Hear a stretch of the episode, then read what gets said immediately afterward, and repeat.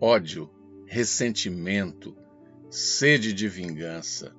Como vencer esses sentimentos tão ruins, tão negativos, que às vezes alojam em nosso coração? Como?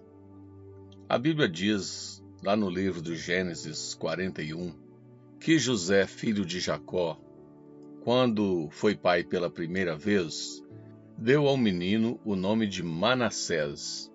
E José explicou a razão do nome. O nome significa Deus me fez esquecer todo o meu sofrimento. José sofreu uma barbaridade com a traição de seus irmãos. Ele foi jogado em um poço numa localidade chamada Dotã. Ele foi vendido pelos próprios irmãos para comerciantes nômades que viajavam para o Egito.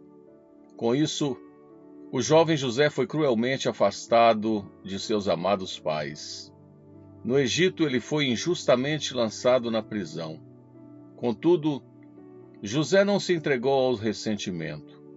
Depois de toda a dor e sofrimento, José testemunhou de sua libertação quando deu ao seu primeiro filho o nome de Manassés.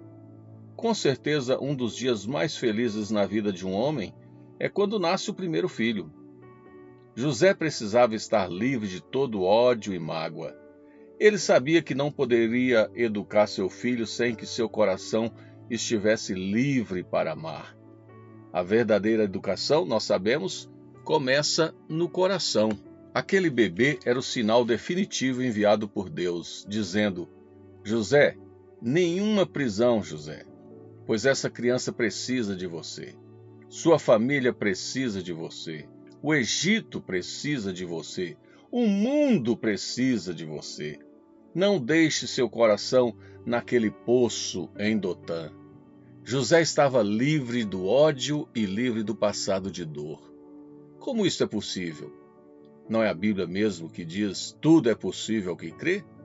Somente a confiança na graça de Deus pode nos dar força para superar tanta aflição e angústia.